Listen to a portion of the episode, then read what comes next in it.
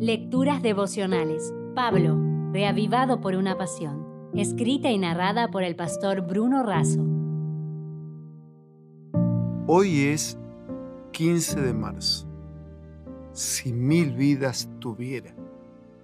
En Romanos 12.1 leemos, Por lo tanto, hermanos, os ruego por las misericordias de Dios que presentéis vuestros cuerpos como sacrificio vivo los resultados de haber sido justificados por la gracia y por la fe son una vida de santificación. Pablo ruega que, en consideración a las misericordias de Dios, presentemos voluntaria e inteligentemente la vida entera, cuerpo, mente y espíritu, como un sacrificio vivo para Dios. Los servicios ceremoniales del Antiguo Testamento ofrecían sacrificios muertos, pero Pablo desafía a vivir por Cristo. Después de todo, quien vive por Él también está dispuesto a morir por Él. Tal vez el Señor pida a algunos morir por Él, pero nos pide a todos que vivamos para Él.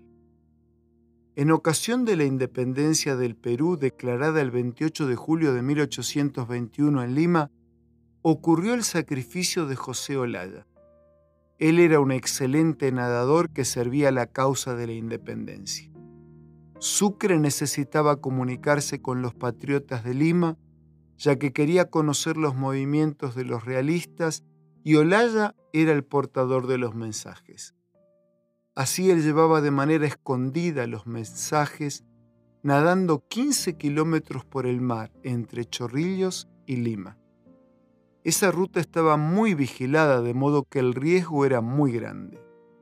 El 27 de junio de 1823, cuando llevaba, entre otros recados, una carta de Sucre para Narciso de Colina, Olaya fue descubierto por los realistas.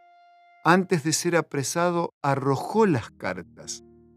Otra versión dice que se comió las misivas. Para obtener información, sus captores intentaron de todo. Sin embargo, de nada sirvieron halagos, promesas, apaleamientos, extracción de las uñas, trituración de pulgares, ni la presencia dolorosa de su madre. ¡Qué dilema! Escoger entre el afecto entrañable a la madre o la seguridad de los patriotas. Era preferible que su madre lo llorase muerto a que se avergonzara de verlo vivo y traidor? En medio de las torturas y antes de morir fusilado, pronunció su célebre frase, si mil vidas tuviera, gustoso las daría por mi patria. Conmueve tal entrega y compromiso en favor de la liberación de su pueblo.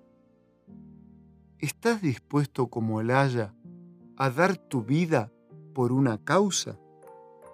¿Qué costo estás dispuesto a pagar por vivir fielmente tu fe y compartir perseverantemente la esperanza?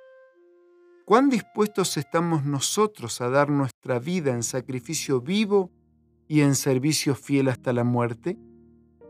Nuestra vida debe ser ofrecida a Dios como una ofrenda perfecta y un sacrificio vivo, porque Tal como lo decía Elena de Huay, Dios no quedará satisfecho sino con lo mejor que podamos ofrecerle. Los que lo aman de todo corazón desearán darle el mejor servicio de su vida y constantemente tratarán de poner todas las facultades de su ser en perfecta armonía con las leyes que nos habilitan para hacer la voluntad de Dios. Y junto con un abrazo de despedida, te dejo una sola pregunta. ¿Cuántas vidas estás dispuesto a dar? Si desea obtener más materiales como este, ingrese a editorialaces.com.